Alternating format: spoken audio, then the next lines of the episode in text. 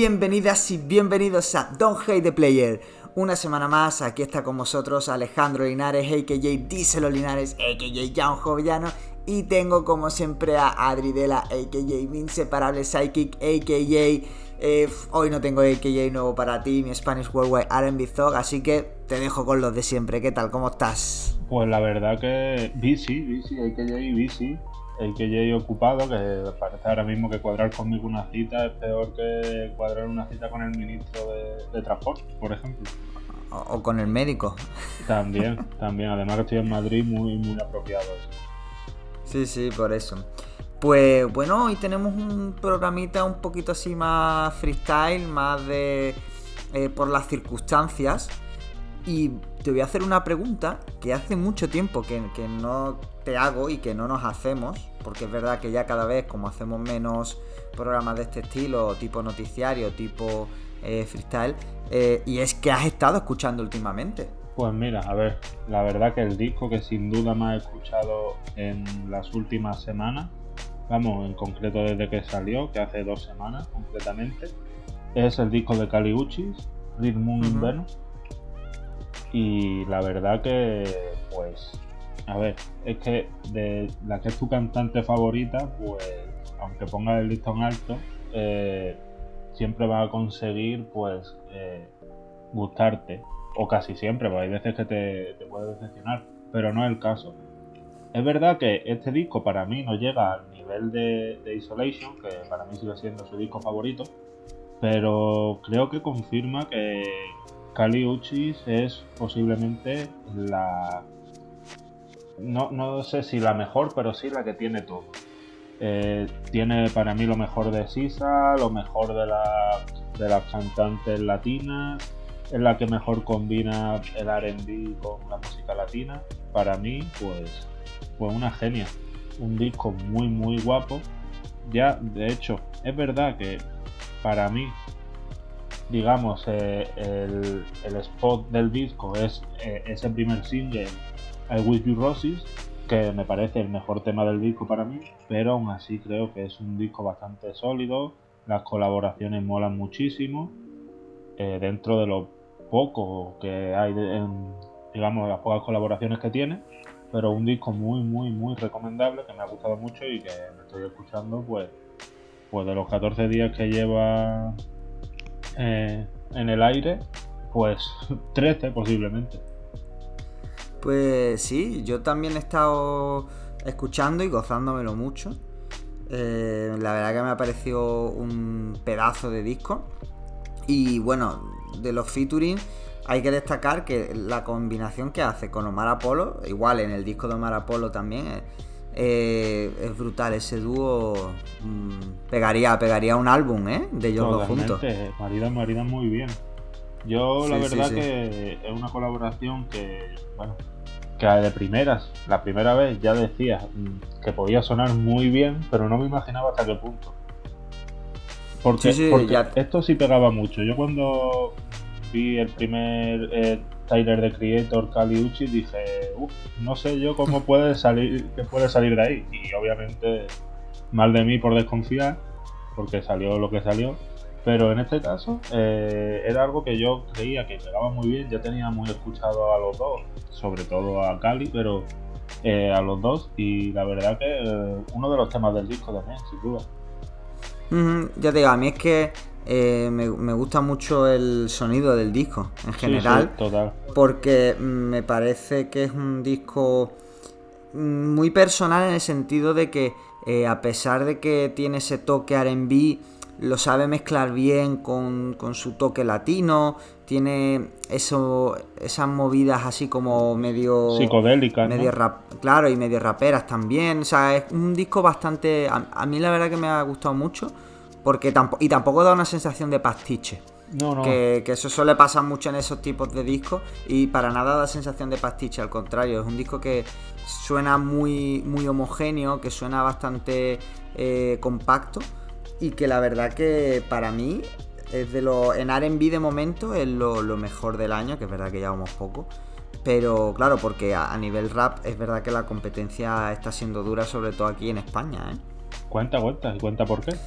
Sí, bueno, yo, eh, claro, pensábamos que con Dano sacando disco en, a principios de año, ¿no? no sé si fue en enero, en febrero, ¿no? Finales de enero, principios de febrero. Eh, parecía que ya se iba a acabar el, año a nivel rap, que ya había eh, contender absoluto y campeón. Pero de repente, Hoka con, con Bridges para mí ha sacado un, trabajazo, pero como la copa de un pino. O sea, es un disco con una producción que sí que es verdad que se nota un, cuando le prestas atención, ¿no? Y viendo los créditos, obviamente.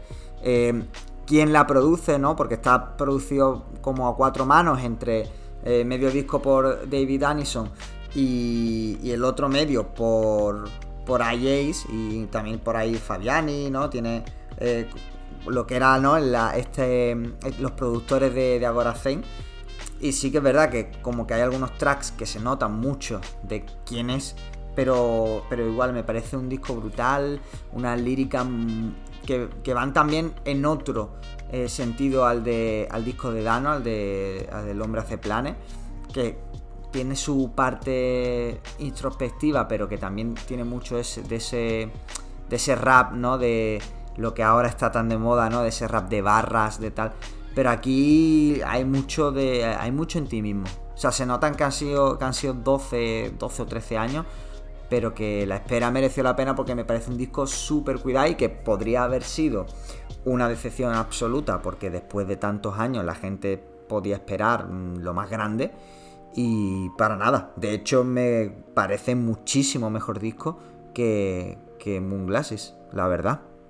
Pues ahí queda. Yo la verdad que aquí puedo aportar poco porque aunque tengo pendiente este, tengo pendiente otro del que seguramente va a hablar también porque sé que anda pesadillo y te la ido quemando bastante. Eh, los tengo eso pendiente y no puedo, no puedo hacer una valoración. Espero poder resolverlo pronto porque me ha puesto la verdad los dientes largos. Sí, además lo bueno es que son discos cortitos, ¿eh? que tanto Burning Bridges, que dura 34 minutos, Bridges, perdón, no Biches. y, bueno, que también. Que también. Y el otro que es Bottega Altriana de, River y Robert, que dura pues 27 minutos. Es decir, te haces una hora y te escuchas los dos. Y la verdad que, bueno, Bottega, Altriana me ha pillado muy por sorpresa. Porque lo descubrí porque, bueno, ahí por Twitter eh, Daniel Caballero puso, oye, pues este disco está chulo, tal, no sé qué. Vi que comentaron la peña de, de We for the Children y demás. Y, dije, hostia, pues bueno, le voy a pegar una escucha. Sin ninguna expectativa, rollo, porque bueno, lo han recomendado, pues bueno, voy a escucharlo. Y me ha flipado, tío, un sonido mm, súper fresco, ¿sabes? Un maraí estricto, con su... Tiene además también su, su toque así de cachondeíto, ¿no? Me encanta cómo entra el disco. Eh, Quillo, ¿eso es Purple Haze o el pelo de Kodak Black? es muy bueno, muy bueno. Y la verdad que está muy guay, tío. Eh, shout out para River y Robert, que ya he estado hablando con ellos y, quiero traérmelos para acá, a ver si, lo cuadramos y seguramente vengan antes de que acabe la temporada. Y la verdad que, ya te digo, es un año que ha empezado, que, en tres meses tengo ya tres contenders muy fuertes a, disco del año en, rap, es decir, tanto Dano como, como como River y Robert, me los estoy quemando muchísimo y me parece que llevamos tres meses súper, súper, súper duros, tío. Pues yo te subo y para cerrar ya, tío, si he hablado de Cali Uchis, pues ahora tengo que hablar de Elia Cali. Un descubrimiento que creo y además es muy, muy, muy reciente en mi caso, porque se lo vi en una, una story. Creo que fue al Reda, creo, ¿eh? No, no estoy seguro, pero creo que fue a Reda de Hugo. No sé si, si ella, eh, si fue a él a quien se lo vio o no, creo que sí. Pero la verdad que no presté mucha atención a, los créditos, pero me puse el tema que compartió eh, vi el disco, además hoy lo hemos estado hablando por el grupo de, nuestros amigos que tenemos y ojo, un disco. Eh, se vienen cositas.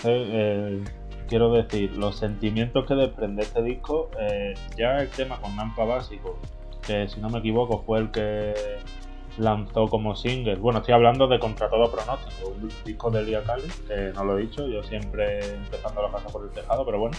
Eh, el single con Nampa Básico, Volvernos, Volvernos a Amar, ya me parece una cosa muy loca, pero durante todo el disco esto es una explosión de sentimientos. Yo no, no quiero decir mucho más porque no quiero matarte la sorpresa, no quiero tampoco hypearte demasiado, simplemente decirte y animarte a ti, a todos que lo escuchéis, porque me parece un trabajo muy, muy, muy bueno. Yo ya te digo, lo tengo ahí pendiente y, y ganazas, ¿eh?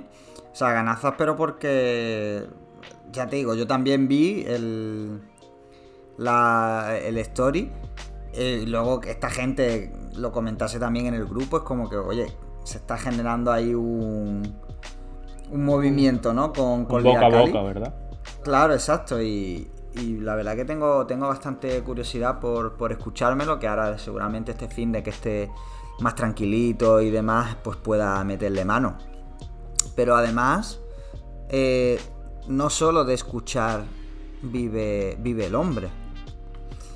Ojito, ¿no? Porque bueno, claro, llevamos tiempecillo ahí sin hacer eh, nuestros noticiarios ahí y tal. Y es verdad que he estado, aparte de, de escuchando, he estado leyendo, tío. He estado leyendo cosas. Cuenta, cuenta, cuenta, porque. Pues, claro, aquí, aquí igual, ¿no? Un shout out, eh, porque he estado leyendo el, el, libro de Zulu. Sobre, sobre las míticas hebillas estas grandes, ¿no? Con, la, con las iniciales o con el nombre. Que, bueno, libro autoeditado eh, ahora mismo, mm, fallo mío súper gordo porque no, tengo aquí el libro a mano, no puedo mirar los créditos de quiénes son y claro, es la peña que tiene el canal de Telegram de, de for the Children y que él tiene la cuenta de, de Twitter de, de, de, Telemaco, ¿sabes? Pero bueno, ya la peña de Jake Franco, eh, ahí que, que lo fiche. ¿sabes? Y es un libro autoeditado súper, súper, súper guapo. Que yo, sinceramente, y se lo dije a ellos, ¿eh? me esperaban no me lo esperaba tan chulo. O sea, me lo pillé por apoyar la movida, porque es una cosa de, de hip hop aquí de, España y que sale y oye, me mola. Pero cuando veo el contenido, yo pensaba que era algo más rollo álbum fotográfico, pero hay historias ahí súper guapas, súper interesantes sobre la historia de, de, de estas hebillas y de, la, y de gente, ¿no? Y de los inicios del hip hop en España que, son, vamos, que son oro puro. A ver, sin spoilear, sin spoilear mucho, cuenta algo que te haya gustado, que te, haya quedado. O sea, bueno, por ejemplo, el, el prólogo, el prólogo que, que habla sobre un artista, ¿no? Que tiene, que habla, ¿no? Sobre cómo, bueno, la, esto es una constante, ¿no? De que todos los que, hablan y que tienen testimonios en el libro hablan de cómo se flipaban a muerte con estas hebillas y cuando las vieron por primera vez y que podían comprarlas, se fliparon mucho más. Y que eh, como que tuvo que cambiar su AKA, o más, que tuvo, que lo cambió, porque cuando se pilló la hebilla, eh, tenía, eh, claro, tenía una, una I o sea, en vez de una una I o una C en vez de una K, ¿no? Porque era Capi. Eh, no me acuerdo cómo era exacto, pero que caso cambió porque ya la gente lo conocía por la hebilla, ¿sabes? Y al final acabó cambiándose a, así. Está súper chulo, ¿no? De gente que, eso, que se las compró de repente, la vio en Francia, pero de repente volvió aquí a Barcelona, a la tienda que, que abrieron los de Geronación, no sé qué. Son historias súper, súper chulas y que, que, ya digo, a todo el mundo que le mole indagar un poquito, no solo en, en las hebillas, que al final es una excusa, o sea, lo de las hebillas es una excusa para montar este libro donde se cuentan eso, pues, testimonios y anécdotas de, la peña que está muy guay. Y aparte de eso, que ya digo que recomiendo a todo el mundo, esto sí que es un poquito más denso, pero lo recomiendo el doble o el triple al que pueda, porque también, porque está en inglés solo, que yo sepa, no, yo no he encontrado traducción en español, que es Dila Time, que es un libro eh, sobre la vida de Life y Afterlife, como dice el subtítulo, de Jay Dilla. Pero es un, vamos, es increíble lo exhaustivo que es, porque no es solamente una biografía contándote su vida, ¿no? Y cómo empieza a producir, bueno, em, te empieza hablando sobre el urbanismo en Detroit, cómo configura eso a la población negra, entre otras cosas, cómo la concepción que tenemos los europeos del ritmo eh, a nivel musical y cómo la tienen los africanos y cómo llega eso a los esclavos eh, eh, afrodescendientes en Estados Unidos y todo lo que se genera en ese choque de ritmos a la hora de la generar lo que lo que a posteriori sería la música negra, ¿no? Desde el jazz hasta el soul hasta hasta la propia música electrónica, sobre el sampling. O sea, es una clase de, historia musical maravillosa y que acaba desembocando un poco en la vida, que también tiene eso, tiene mucho de la vida de J.D. La y de su obra eh, artística y, musical. O sea, es un libro súper completo que si la peña, eh, no, eh, aunque esté en inglés, no es para nada difícil. O sea, tampoco con, tampoco te digo que te lo puedes leer fácil, pero que no es un libro que sea especialmente denso a nivel farragoso, a nivel de vocabulario y demás es un libro que más o menos se puede hacer eh, asequible para alguien que esté acostumbrado a leer en inglés en internet. O sea que también hay muy recomendado ese libro. Tío, a mí cuando me dijiste, J. cuando me dijiste, eh, vamos, el enfoque del libro y tal, como hablaba del urbanismo de Detroit, tío, me gustó mucho el enfoque porque es algo que no se tiene mucho en cuenta, pero que configura de manera inevitable mm, todo. Es hay las características personales, pero también las características de la comunidad, por así decirlo. Y es algo que a mí, por ejemplo, y hablando de, Detroit, de digamos la construcción de, de la ciudad, por así decirlo, hay una novela muy chula que se llama, bueno, chula igual no es la palabra, pero interesante sí, que se llama Middlesex de Jeffrey Eugenides, que es el mismo que escribió eh, Las Vírgenes Suicidas y es una novela donde pues, el punto de partida es eh, pues una persona con sus problemas, pero se ve como eh, Detroit de fondo. ¿Sabes? O sea, Detroit es un personaje más de la novela y está muy chulo. Y cuando dijiste este enfoque fue lo que más me interesó, más allá del hip hop, que también. Pero la importancia, y más en el mundo del hip hop, que han tenido las ciudades, por así decirlo, en el sonido y en todo. O sea, es que muchas veces no tenemos en cuenta hasta qué punto elementos como el propio urbanismo de las ciudades ayudan a configurar un sonido y eso me parece fundamental y algo que la verdad tengo muchas ganas de leer, tengo muchas ganas de que me deje el libro y para poder ahondar más en el tema porque yo creo que cuando nos lo, hayamos leído los dos puede quedar un, debate o por lo menos un, un trocito de programa bastante chulo. Sí, sí, sin duda, tío. Ya te digo, es una, el libro es una joya, el libro es espectacular, pero, pero esa parte es súper interesante. Y sobre todo en, Detroit, que es verdad que es una ciudad que a pesar de haber dado a Eminem y a Jay Dilla, no se ha prodigado tanto en, artistas como, como otras ciudades, ¿no? Pero sobre, como, la propia Chicago, ¿no? Que, que le pilla relativamente cerca. Pero, pero es una maravilla, es una maravilla el, eso, ¿no? Es un poco como The Wire, la ciudad como protagonista de la, de la serie, ¿no? De, o del relato. Eh, ya te digo, es maravilloso y todo el tema de la música igual es fantástico.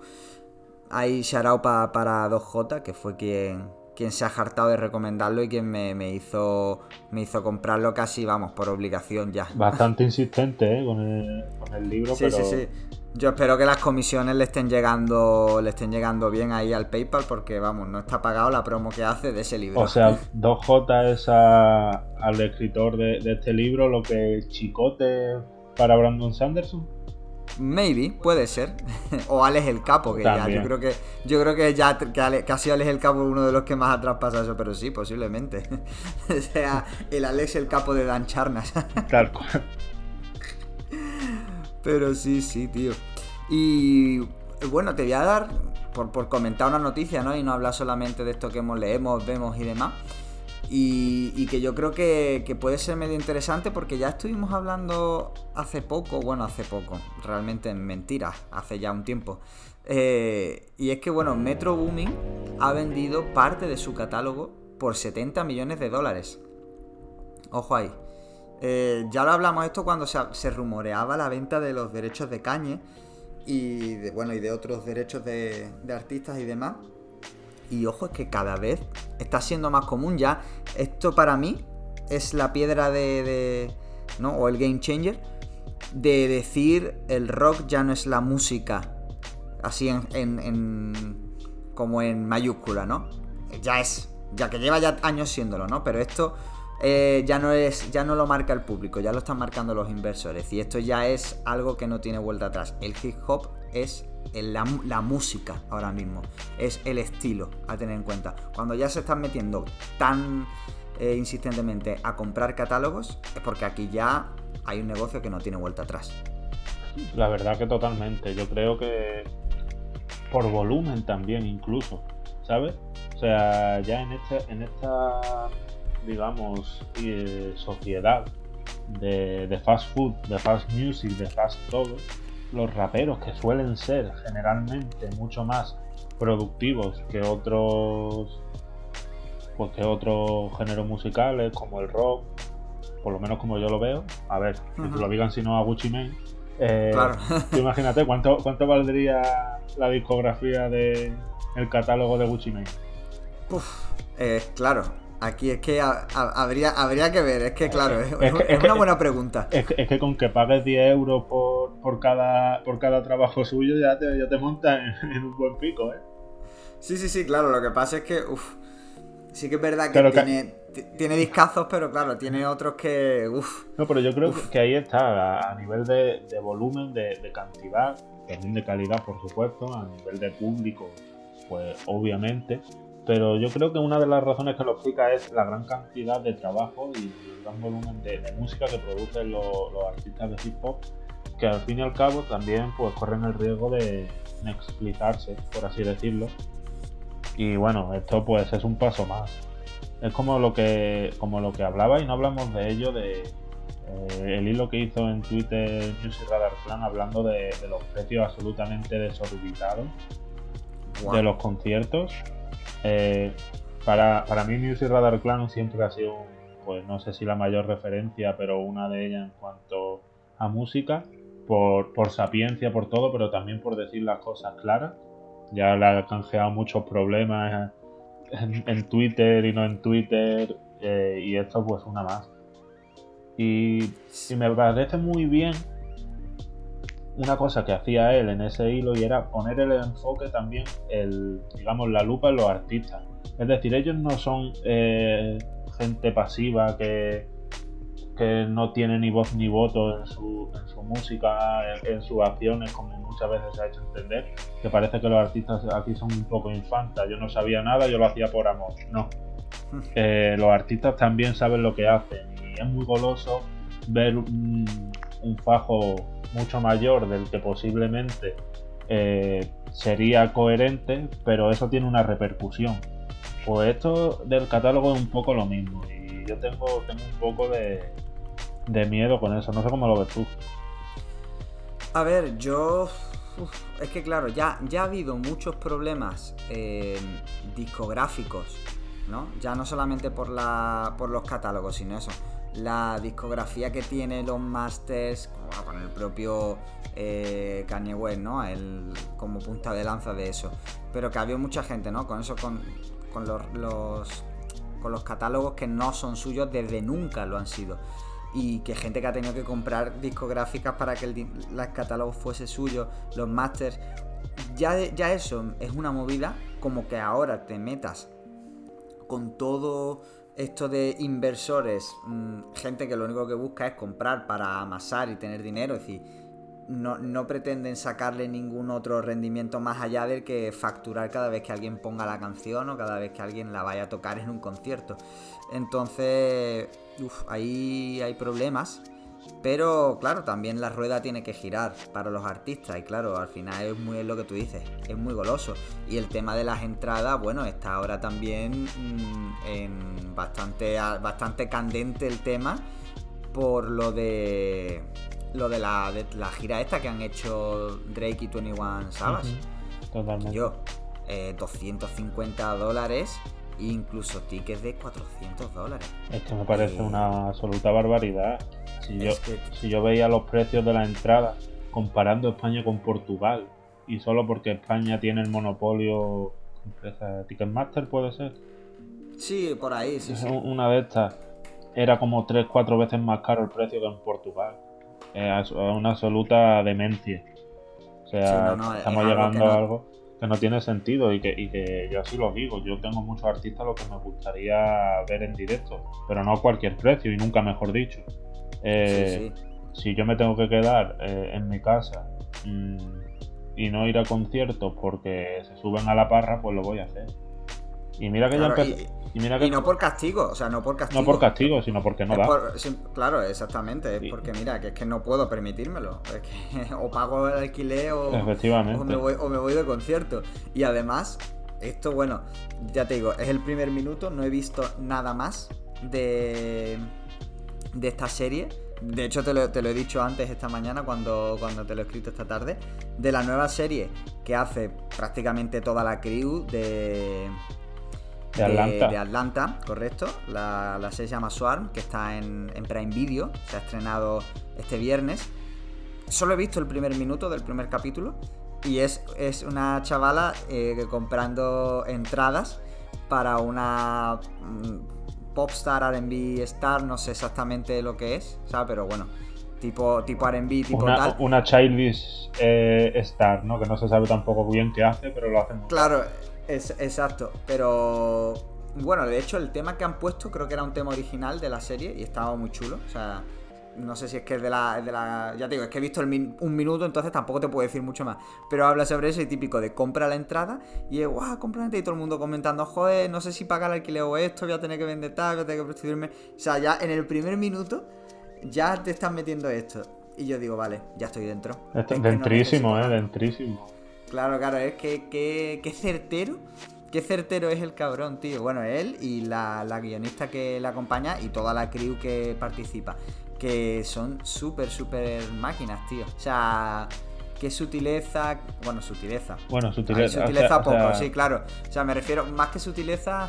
Mm, a ver, entiendo que con sutileza te refieres que aunque lo diga directamente, como siempre deja un resquicio para la ironía, por así decirlo. Claro, sí, es como que, finura, ¿no?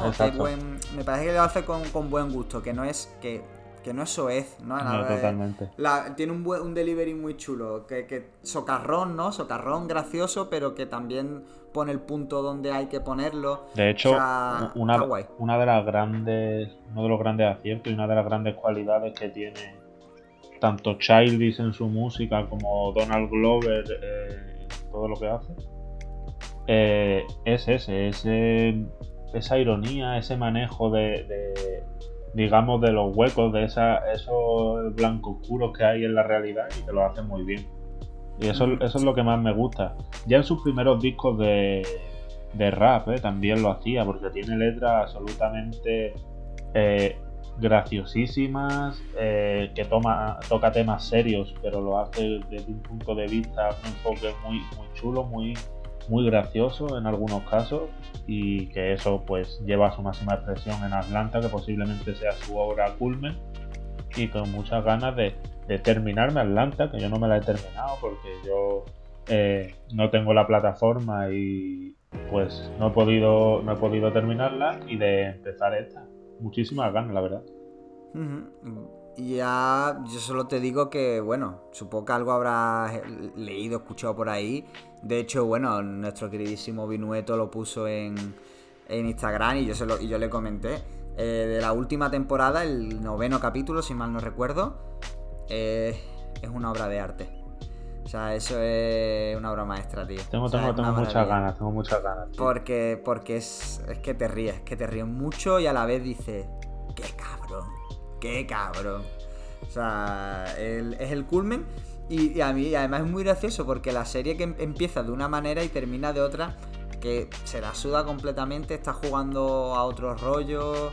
O sea, es, ya te digo, es maravilloso y, yo estoy ya dentrísimo de esta nueva serie. O sea que ahí dejamos también para que la peña le eche el ojo, quien no se lo haya echado todavía. Que seguramente esté muy guapa. Sí, a ver, yo, yo pongo la mano en el fuego por poquitos creadores, pero por este hombre sin duda. Esperemos no quemarnos. Por él, por, él, y por toda su, su como has dicho, porque sin duda está muy bien rodeado. Eh, son gente muy fiel y como decimos de los trabajos que hacen productor y, cantante, pues aquí igual, cuando tiene un grupo de trabajo consolidado se nota a la hora de crear proyectos. Sí, además, de hecho, bueno, que estamos aquí hablando de su crew porque eso, porque participa como casi todo el equipo técnico y demás, pero sobre todo es importante el papel de eh, la guionista que le ha estado acompañando. O sea, porque bueno, para quien no haya visto Atlanta, las primeras dos temporadas fueron más o menos mm, continuadas, rollo cercana, y luego hasta la tercera eh, y la cuarta, que han salido también prácticamente a la vez, hubo había un hiato de varios años. Y la, la guionista co-creadora de esta nueva serie, Janine Neighbors, es la guionista de las temporadas 3 y 4 de Atlantas y participa con Donald Glover en estas dos temporadas que son el vuelco de la serie completamente. Entonces, bueno, ahí también he shout para Janine Neighbors, que, es parte muy importante, casi a la par que Donald Glover, de no solo del final de, esta serie, sino de este principio de esta otra, que a ver qué tal. El que he visto yo que no estaba era Hiro Murai, que es el tanto el director de, de Guava Island, la, la película muy chula, por cierto, como el director de muchos de los capítulos de Atlanta y que no lo he visto, no sé, igual tú sabes si ha dirigido algo o no, pero a mí me, parece que no. Y pérdida pues, sensible. Sí, la verdad que sí, no sé si es porque... Vamos, ya te digo, no he, visto si dirige, lo mismo me pongo, me la empiezo a poner y algún capítulo lo dirige pero o, sale aunque sea en los créditos y demás. Me parecería raro que no saliese ni siquiera como claro, por eso asociado o algo. Pero si no, bueno, entenderemos que es porque está haciendo, haciendo otras cosas, lo cual se celebraría, porque, oye, ver una peli de Iron Murai eh, próximamente no estaría nada mal. No estaría nada mal, pero es verdad que se te queda un poco como, por ejemplo, aquí Late sin solo, ¿no? Sí, ¿no? Bueno, eh, está muy bien hilado lo primero, ¿eh? pero bueno, yo creo que el látex, aunque no esté con Solo, siempre está con Solo. Sí, la verdad que sí, pues igual aquí un poco igual, ¿no? ¿Y, por qué lo he sacado? Pues, pues porque tenemos un club de escucha que podemos empezar ya si quieren, ¿no? Sí, sí, un club de escucha mítico donde los haya además. Eh, cuenta y suma la mixtape de Latex Diamond, eso por eso hemos dicho, ¿no? Lo de Solo, que claro, no aparece Solo en el sentido de que es una mixtape cuya autoría es de, de Latex, pero que... Sí, aquí he hecho un poco trampa yo, pero era para, para hilarlo. Claro, que, que, al final Solo pues está ahí siempre, ¿no? Tanto colaborando como ayudando y demás, eh, pero que, que es principalmente de Latex Diamond. 2007, sale en 2007, el dato, año que... Dato no menor. ¿eh? Claro, o sea, eh, es decir, mayor. Como diría, nuestro querido M. Rajoy. Exacto. Y al mismo año, el mismo año que sale Plan B. Es decir, Latex Diamond ese año estaba bendito eh, por los dioses. O sea, estaba tocado por la varita. Y esta a mí es un disco que me trae muchísimos recuerdos y el que tengo muchísima nostalgia porque en su momento me lo quemé muchísimo. Luego con el tema, con el auge de, Spotify y de las plataformas, este disco no ha aparecido en plataformas hasta hace escaso mes. Y, claro, lo tenía muy, muy, muy perdido y quemármelo ahora otra vez, volver a tener 15 eh, años, tío. O sea, he, rejuvenecido de repente 14 años. Estoy otra vez en, en 2007, 2008, flipándomelo como, como un niño chico. O sea, me parece un discazo brutal, largo, porque es un disco además muy largo. Es largo, largo. sí, sí, tiene, tiene solamente 4 skits de 19 temas que son, es decir, hay 15 temas, 15 temas que además no son temas cortos, es un disco de, casi una hora, 57 minutos, pero es que tiene, o sea, me parece súper... Los, no los, skips. son, los, skits son largos también, ¿sabes? sí, sí. Es como al por mayor todo. Eh, pero, pero a mí me parece, bueno, espérate, antes de, perdón por cortarte, para mí me parece, ya te digo, un disco que, que es un, para mí es un no skips. O sea, es un disco que tema, tema, tema, tema, no tiene para mí ninguno malo, ninguno que me salte. Me parece una maravilla, tío. Me parece, mm, o sea, yo imagino que siempre damos un poco de la idea de por qué hemos elegido este disco. Yo en principio imagino, aparte de por esto que comentas, no, no skip, eh, es también por, por, eh, por, el año en el que está hecho, porque a mí es lo que, me lo que más me ha flipado eh, no solo 2007, sino porque yo pensaba dónde estaba yo en 2007 y lo que pensaba era qué pena no haber escuchado esto antes. Qué pena. ¿Sabes? Pues sí. Eh, porque me hubiese marcado muchísimo. Sé que me hubiese configurado a mí, digamos, eh, el imaginario musical como te lo configuró a ti. Y, y es una pena que he sentido. Y, pero a la vez también que, que bonito eh, escuchar algunos temas como, como por ejemplo, lo digo ya, el locutorio. El locutorio me parece una absoluta barbaridad. O sea, eh, 10 de 10 en todo, en storytelling, en mensaje, me parece, y, y lo voy a decir, uno de los grandes himnos antirracistas que yo he escuchado, eh, pero de la música mundial, así te lo digo. Mm, Es que esto, esto para mí, eh, no solamente el locutorio, sino el disco No, entero. el disco ¿no? entero, por supuesto. Sí, pero, pero el locutorio es verdad que era un tema que yo tenía pensado mencionar, porque es que hay que mencionarlo. Me parece eh, buen mensaje, o sea, rap con mensaje bien hecho, bien, con buen gusto, ¿no? Independientemente de que el mensaje esté de acuerdo o no, que, que- que estamos, ¿no? Pero independientemente, eh, con buen gusto, bien tirado, cuidando también las formas, es decir, con un rapeo guay, con buscando un- que la instrumental esté guay, es decir, que, es- que- que es un tema que te puedes escuchar, que no es un panfleto, que no es un meeting, que no es propaganda, es un tema, o sea, es una canción, pero que tiene un mensaje. Esto que hemos hablado muchísimas veces. tú y yo. Totalmente. Y, y para mí es que este, el, el tema es el del locutorio, pero que el, pero que el disco entero es así. O sea, no, no, a mí- claro, a ver. a mí me parece eh, fresquísimo. Es que me parece que si tú me pones que en vez de 2007 fuese 2023, que era una de las cosas por las que también lo he elegido, es que tú estás escuchando eh, reales, presidentes, la intro, y estás, y estás hablando, o sea, eh, en tú qué quieres. O sea, es que, no es me- que ya, tío, la intro en sí es una, es una declaración de intenciones total y absoluta. Tiene eh, lo que se llaman ahora las barras, son una puta locura. Eh, o Sí, sea, a nivel intro, eh, cada uno en su, en su liga y en su juego, pero es una intro a la, a la altura de la intro de Adromis, y ya que, y ya que lo sacamos, por, por nivel y por todo, ¿sabes? O sea, ya la intro y, y creo que no llega ni a los dos minutos, pero bueno, en eso consiste una intro muchas veces.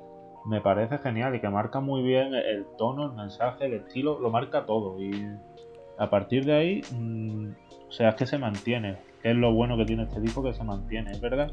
Que ya te digo, tiene unos picks muy altos, eh, como por ejemplo, ya te he dicho, el locutorio. Me gusta muchísimo también Amor. Amor es, un- es una canción que que, ese- me encanta. Ese ra- esos dos temas seguidos son, Sí. son una bomba. Una bomba. No sé, pero Me, ha, me ha flipado mucho y, a ver, yo sé que, que no es por hacerte la pelota, pero tengo que decir que para mí la entrada del Jaco en la, en la canción que tienen me parece una absoluta es- burrada, ¿eh? O sea, ese, ese cacho me lo sé, o sea, me sé de memoria muchos cachos, pero ese, claro, es- pero me parece normal, ¿eh? O sea, yo, yo no he escuchado tanto al Jaco como tú, obviamente, pero de lo que lo he escuchado me parece una- uno de, su- de sus mejores versos, ¿eh? Así te lo digo, sí, pero sí, para mí, para mí es el mejor featuring que ha hecho nunca. O sea, para mí es su mejor featuring mm, de, de una.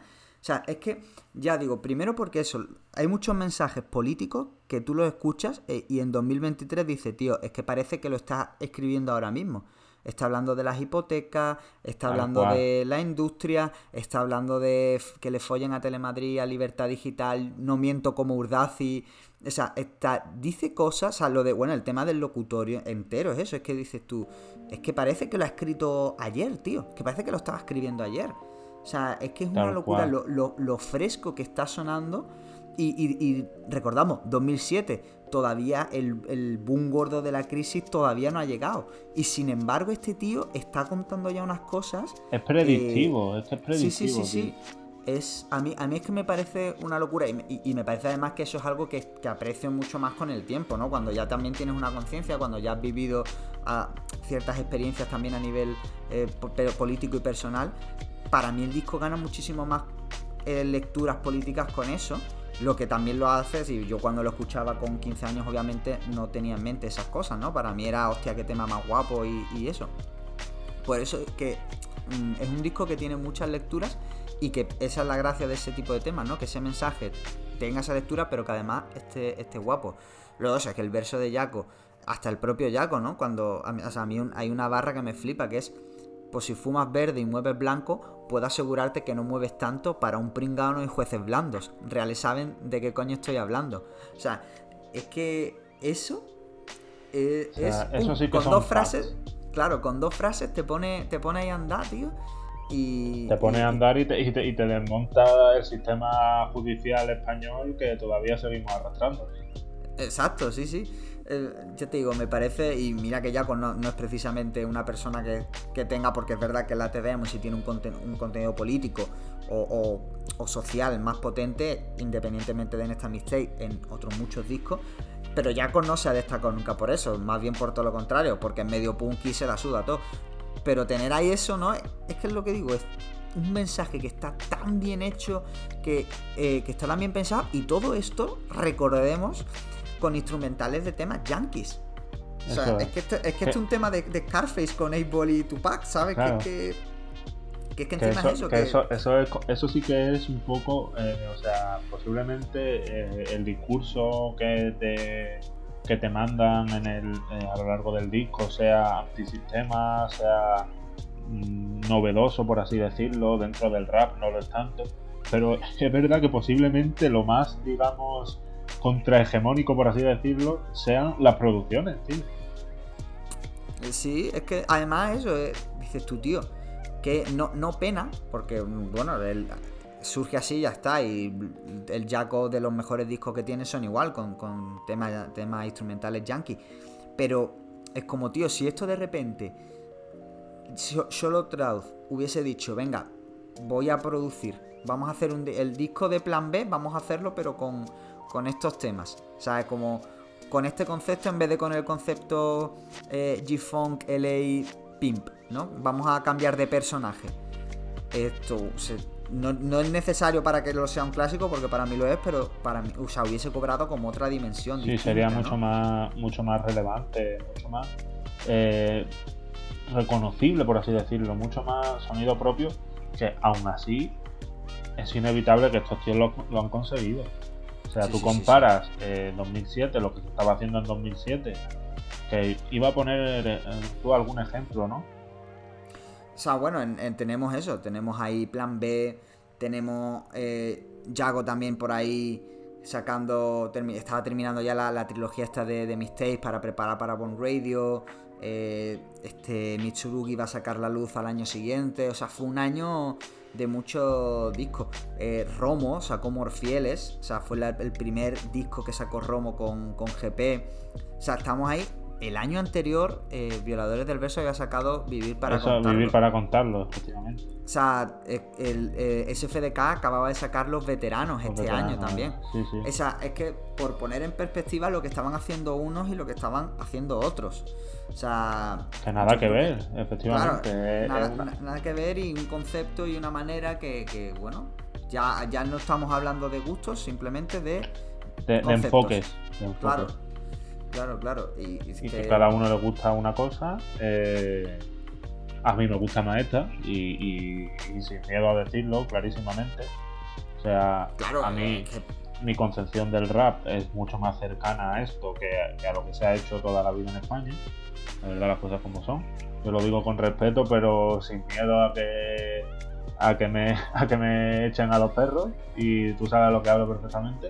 Eh, pero sin duda, sin duda, para mí esto es, ya te digo, yo cuando ya he escuchado de más mayorcito, cuando yo ya, digamos, empecé a escuchar rap, yo escuchaba, pues escuché a Violadores del Verso, SFDK, y ahora escucho esto, yo lo que pienso es, ¿por qué mierda no escuché esto antes? Y me, da pena, pero a la vez, pues me gusta descubrirlo ahora porque, porque ahora también lo, lo descubres de otra manera, no es lo mismo la escucha nunca, no, no sé, yo creo que no, pero igual en 2007 yo no estaba preparado para esto, como en 2000, eh, a principios de, la década de los 2010, pues yo no estaba preparado para escuchar lo que hacía Beat, lo que hacía ese tipo de gente, hasta que un día pues lo estuve y, y, entré.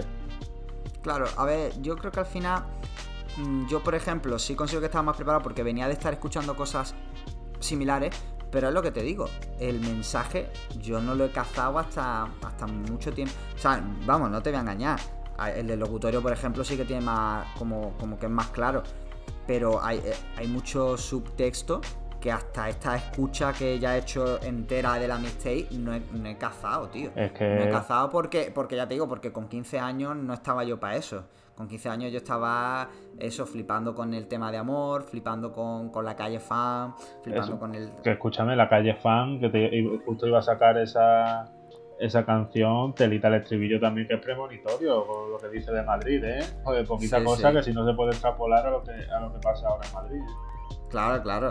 Es- es- bueno, es que la calle fan, pues, es que otro grupazo. Eh, que canta y rapea de locos. Esa, esa tía me, es una, me da muchísima pena que, que- que la. En general, ella, pero en general toda la calle fan, porque de ahí. El único que sí que ha estado como más potente, más activo ha sido Jai Gambino, que también rapea súper guapo. Pero por ejemplo, Chinaka, que Chinaka también rapea de locos y, no ha sido tan prolífico. Y son gente que, que me da mucha pena porque son muy buenos, tío, y que hacían Totalmente. un musicón de la hostia. Pero es que luego eso, eh, Mitsurugi también se saca un pedazo de cacho, Malsino Serna, ¿no? cuando habla de seguimos, seguimos abajo. Es que, es que es que cualquiera, ¿eh? Todas las todas las los featuring destacan, cuenta y suma, me parece otro temazo. Uf, cuenta y otro temazo. Posiblemente de la, de la, de la segunda parte, eh, pues de los mejores, bueno, de la segunda parte no, eh, digamos de la última ya, después del tercer ski, Exacto, posiblemente sea el tema que más me gusta. Sí, sí, es el tema, eh, es el hit de esa, de esa última parte. Eh, es- luego tenemos eso, el- desde abajo, el locutorio y amor, que es el three run entre el Skid 2 y el Skid 3, que es maravilloso. Posiblemente sea la parte, la parte que más me gusta del, del disco, siendo que posiblemente el verso del Jaco sea el mejor verso de todo el disco para mí. Sí, Pero sí, e- tal esa, cual. esa- esa parte posiblemente, eso de- desde abajo el locutorio amor, sean los tres temas que más me hayan gustado, o sea, en ese, en ese street run. Pero es un disco muy largo y que se da precisamente a, a estas interpretaciones, a estos bloques. Y, y bastante, bastante bueno. Me ha sorprendido mucho. Porque yo, si a Jaco sí lo había escuchado más, a, a la Ted Diamond no lo había escuchado tanto. Y Plan B sí me lo había escuchado. Pero no sé si decirte que me gusta más este, porque seguramente no. Pero sí me ha sorprendido más. O sea, estaba como mucho más escondido. Era un disco que no se ha hablado tanto como Plan B. Y, y me ha parecido una absoluta maravilla. Pues yo te digo una cosa, ¿eh? Y esto aquí se viene se viene hot take, se viene heavy statement y, y es que a mí este disco hoy en día me gusta mucho más que Plan B, ¿eh? Pero porque en Plan B mm, con el tiempo el disco no envejece, es decir, el, el disco sigue siendo igual de fresco, las producciones una maravilla, eh, igual featuring también súper guapos y demás, pero yo crezco y, y ya no me enamora de la misma forma, ¿no? te, lo que te para llena mí más, era- te llena más Claro, lo, que para mí Plan B era antes era un disco, no skips. Hoy en día, eh, a lo mejor algún tema sí que puedo saltar, ¿sabes? Porque, pero ya te digo, porque bueno, en, en ese momento estaba tan entusiasmado, vamos, que, y, y- y sigue siendo, y para mí Plan B es top 3 discos en España, o sea que imagínate. Pero es que esta mixtape, tío, mm, es que es otro rollo, tío. O sea, no sé, es otro, es otro rollo. Eh, a mí es que me, me- me enamoró en- desde un primer momento. De hecho, quizá porque esta mixtape la escuché después, ¿no? Plan B como fue también mi, Claro, mi tu puerta, de entrada. que Claro, es, y- es- es y que es eso es muy importante. ¿eh? O sea, Claro, pero Plan B a mí, me, por ejemplo, me costó entrar un poquito más a Plan B, pero cuando entré ya no hubo salida. Y aquí no, aquí no me costó entrar. En cuenta y suma entré del tirón de cabeza, eh, me sumergí. Entonces, claro, para mí también el concepto también es distinto. O sea, porque Plan B sí que me costó más entrar porque me, me dejó un poco descolocado en su momento. Esta no. Entonces, claro, ahí también ahí son como la- esas, esas primeras, primeras impresiones también tienen, tienen importancia y hoy en día perduran. Y encima eso, poder sacarle eh, tantas lecturas después de tantos años a este disco. Eh, Eso solo lo consiguen unos pocos. sí, sí, ya te Unos digo, para pocos mí Látex clásicos y que tienen algo. Eh, bueno, desde aquí, si, si nos escuchan en algún momento la y solo, que sepan que eh, están obligados, no invitados, sino obligados a venir aquí y a charlar un poco porque me encantaría tenerlos aquí, o sea... Bueno, ya con eso, con eso yo, tú cerrarías ya el programa. Sí, sí, o sea, que tengo, o sea, estamos hablando del nivel de que tengo, hay un disco, el de la Tragam, que lo tengo en CD y lo tengo en vinilo, tengo los dos. Cierto, cierto. Pero nada, que es una, son gente que hace musicón, súper guapo. Y, yo creo que ya está. Así que ahora te, toca, te toca a ti. Pues la verdad, he estado pensando mucho porque quería buscar dentro del RB algo moderno pero clásico y creo que me he decantado.